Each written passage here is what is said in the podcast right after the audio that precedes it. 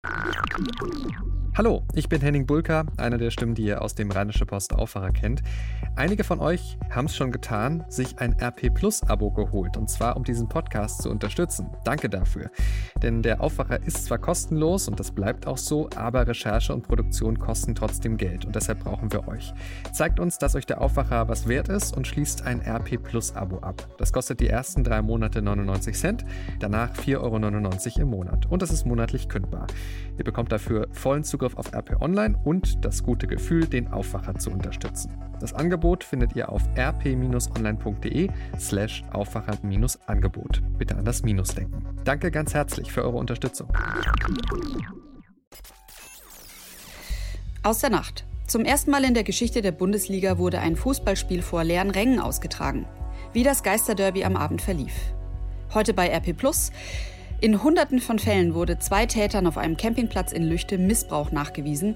Der Fall hatte über Monate für Entsetzen gesorgt, auch weil den Behörden großes Versagen vorgeworfen wurde.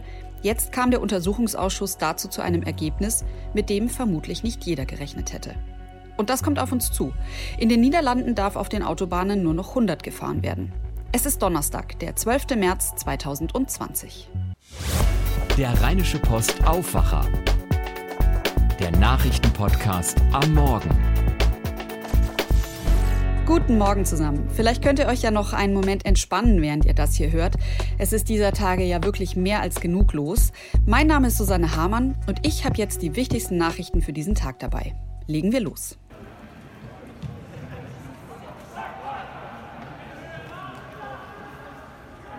Ja, und was ihr jetzt gehört habt, das war das erste Geisterspiel der Bundesliga in der Geschichte der Bundesliga, um genau zu sein. Gespielt haben hier Borussia Mönchengladbach gegen den ersten FC Köln. Es war wohl eine ganz seltsame Situation, denn die Fans standen eben nicht in der Kurve, sondern vor dem Stadion in Mönchengladbach. Ähm, wie das für die Spieler, Trainer und den Schiedsrichter war, weiß Moritz Einzel, der war für die DPA dort. Moritz, gestern Gladbach gegen Köln war das erste Geisterspiel der Bundesliga-Geschichte. Wie war's? Naja, so hat sich's angehört. Es war ganz komisch, irgendwie wie ein Testspiel im Wintertrainingslager. Schiedsrichter Denis Eitekin hat bei Sky gesagt, wie er es empfunden hat. Es ist wirklich einfach beängstigend und irgendwie hat es mit Fußball irgendwie auch nichts zu tun und die Leidenschaft fehlt und es war sehr, sehr schwierig, sich da permanent eben zu konzentrieren. Ja, aber wir werden uns in den nächsten Wochen dran gewöhnen müssen, dass es, wenn überhaupt, nur solche Spiele gibt. Borussia Mönchengladbach hat das Geister-Rhein-Derby mit 2 zu 1 gewonnen. Konnte sich das Team trotz der Umstände aber richtig freuen? Ja, durchaus. Es haben sich nämlich vor dem Borussia Park Fans versammelt, deren Gesänge im leeren Stadion zu hören waren. Am Ende sind die Gladbacher dann auf die leere Nordtribüne gestiegen, um mit den Anhängern zu feiern. Könnten 100 gewesen sein oder 1000. Gladbach-Spieler Christoph Kramer bei Sky. Vielleicht waren auch 10.000 da. Hat sich angefühlt wie eine Meisterfeier. Ich weiß es nicht. Waren auf jeden Fall äh, sehr viele da. Und äh, das war ein sehr, sehr schöner Moment. Ich äh, finde das äh, alles andere als selbstverständlich. Und von daher ähm, sind wir sehr froh, dass wir solche Fans haben. Emotionale Momente in Zeiten der Corona-Beklemmung. Gibt es denn irgendwelche kreativen Ideen oder so für den Umgang mit Geisterspielen? Ja, bei Fortuna Düsseldorf gab es die Überlegung, Fangesänge über eine Lautsprecheranlage einzuspielen. Das ist eine nette Idee, aber die Fortuna hat zurückgerudert mit dem Hinweis, eine solche künstliche Atmosphäre wäre ohnehin nicht erlaubt. Ja, und beim Zweitligisten VfL Bochum gibt es eine ganz coole Aktion. Dort können Fans Geisterspieltickets erwerben, um den Verein zu unterstützen.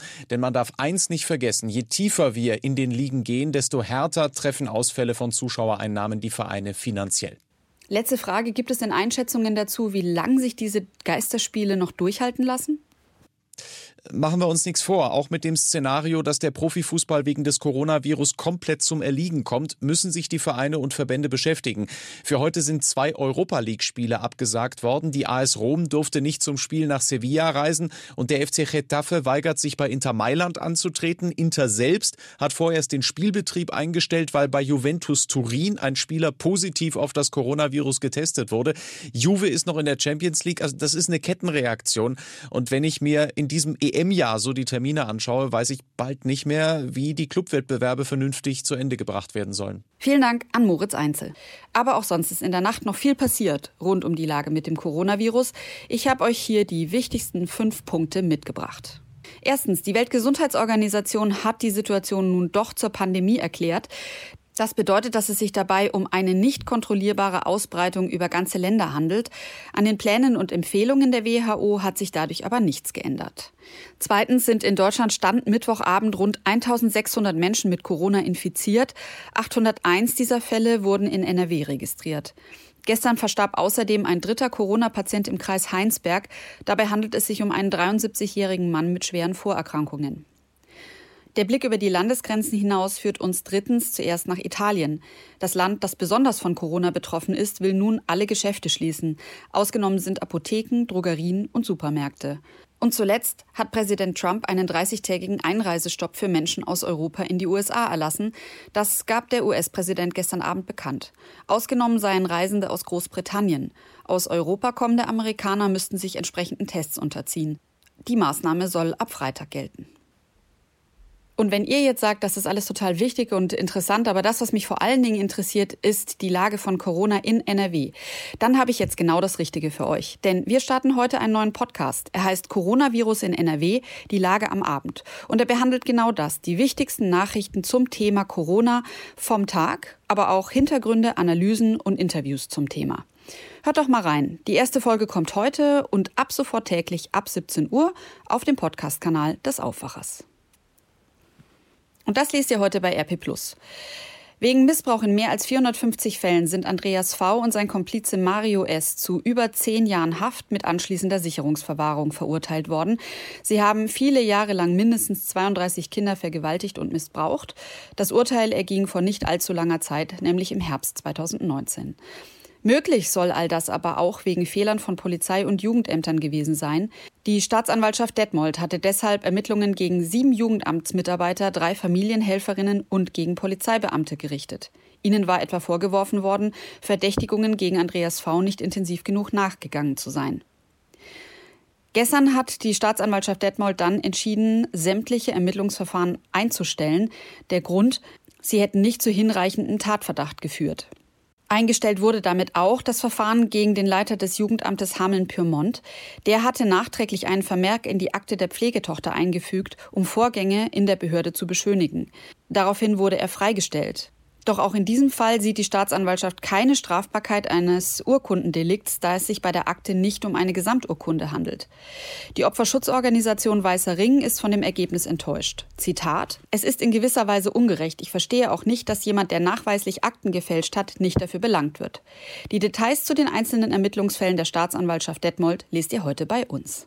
Heute will der Bundesgerichtshof sein Urteil im Streit um die Warnwetter-App des Deutschen Wetterdienstes DWD verkünden. Hintergrund, der staatliche Dienst will in seiner werbefreien Gratis-App nicht nur vor Unwettern warnen, er will auch eine detaillierte Wettervorhersage für die nächsten Tage bieten. Dagegen hatte der Privatanbieter Wetter Online geklagt. Der finanziert sich nämlich über Werbung und über den Kauf von Premium-Versionen. Das kostenlose Angebot vom DVD hält der private Anbieter für wettbewerbswidrig. Sollte der Bundesgerichtshof im Sinne von Wetter Online entscheiden, dürften Kritiker das als Versuch sehen, Wettervorhersagen als kostenpflichtig zu etablieren, obwohl die Erhebung von Wetterdaten in Deutschland größtenteils von Steuergeld finanziert wird. Ein spannendes Urteil, das uns allen zwar nur mit ein paar Euros, aber doch auf den Geldbeutel schlagen könnte. Mein Kollege Christian Kanzorra hat dieses Urteil zum Anlass genommen, sich unterschiedliche Wetter-Apps anzusehen und aufzuschreiben, welche von Verbraucherschützern empfohlen werden. Das Ganze findet ihr im Wirtschaftsteil. Und jetzt zu den Nachrichten aus Düsseldorf. Auch dort sorgt das Coronavirus natürlich für viel Unruhe. Vor allem viele Veranstaltungen werden jetzt abgesagt. Welche genau? Das verrät uns heute Philipp Klees von Antenne Düsseldorf. Ja, schönen guten Morgen, Susanne. Das neuartige Coronavirus hat auch hier in Düsseldorf immer größeren Einfluss auf unser Leben. Immer mehr Veranstaltungen dürfen nicht mehr stattfinden, unter anderem auch im Kulturbereich. Hier in Düsseldorf haben Veranstalter jetzt etwas mehr Planungssicherheit in Sachen Coronavirus. Die Stadt hat am Abend eine sogenannte Allgemeinverfügung erlassen. In Folge werden Veranstaltungen mit mehr als 1000 Teilnehmern generell untersagt. Dieses Verbot gilt zunächst bis zum 22. April, kann aber je nach Lage verlängert werden. Mit dem generellen Verbot will die Stadt mithelfen, die Ausbreitung des Virus zu verlangsamen. Die drei großen Bühnen in Düsseldorf, Deutsche Oper am Rhein, Schauspielhaus und Tonhalle, stellen den Spielbetrieb vorerst bis zum 2. April ein. Diese Entscheidung sei nach Gesprächen mit Oberbürgermeister Geisel gefallen, schreibt die Oper auf ihrer Homepage. Geisel sitzt in den jeweiligen Aufsichtsräten. Diese Infos noch für alle, die schon Karten haben. Die Häuser werden Umbuchungen und Stornierungen anbieten. Infos soll es heute im Laufe des Tages geben. Das Coronavirus hat verheerende Auswirkungen für Veranstalter in Düsseldorf. Das haben uns viele Veranstalter bestätigt. Die Stadt hat am Abend per Allgemeinverfügung beschlossen, Großveranstaltungen mit mehr als 1000 Teilnehmern generell zu verbieten, und zwar bis zum 22. April. In unserer Stadt haben sich Vertreter der Veranstaltungsbranche zusammengeschlossen, um auf die Folgen des Verbotes aufmerksam zu machen. Sie haben schon jetzt mit starken Verlusten zu kämpfen und bekommen kaum noch Aufträge. Für einige Veranstalter ist die aktuelle Lage sogar existenzbedrohend. Die Veranstalter fordern kein generelles Verbot, sondern individuelle Entscheidungen von Fall zu Fall. Eine weitere Forderung bei Events sollte es keine Obergrenze geben, sondern auf das Verhältnis von Besuchern pro Quadratmeter geachtet werden.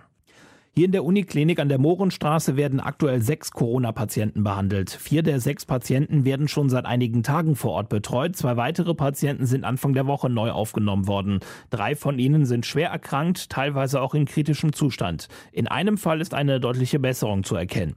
Jetzt gibt es allerdings auch einen Fall in der Uniklinikbelegschaft. Ein Arzt des Kinderwunschzentrums wurde positiv auf den Coronavirus getestet und er hat auch noch in der Klinik gearbeitet. Heißt, Kontaktpersonen stehen unter Quarantäne. Das betrifft wenige Patienten, aber auch einen Teil des Teams. Behandlungen können zunächst weitergehen, einige Termine müssen aber auch verschoben werden. Patienten werden direkt von der Klinik informiert.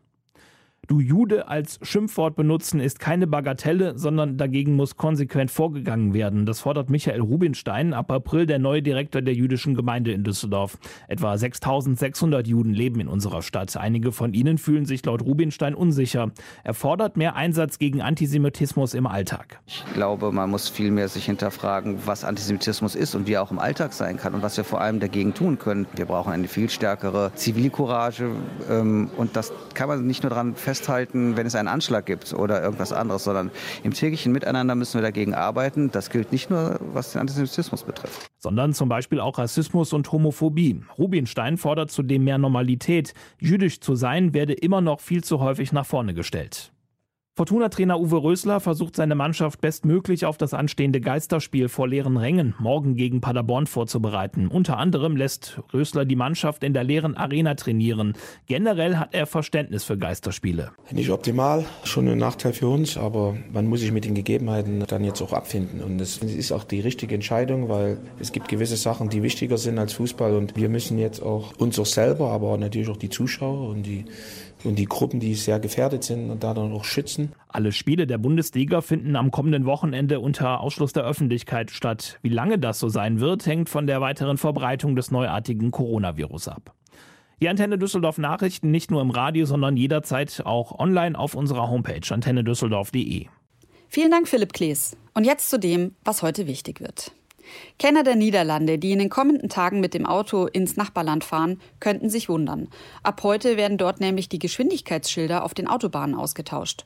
Wo vorher Tempolimit 130 galt, gilt dann 100. Damit setzt die Regierung eine Maßnahme zum Klimaschutz um.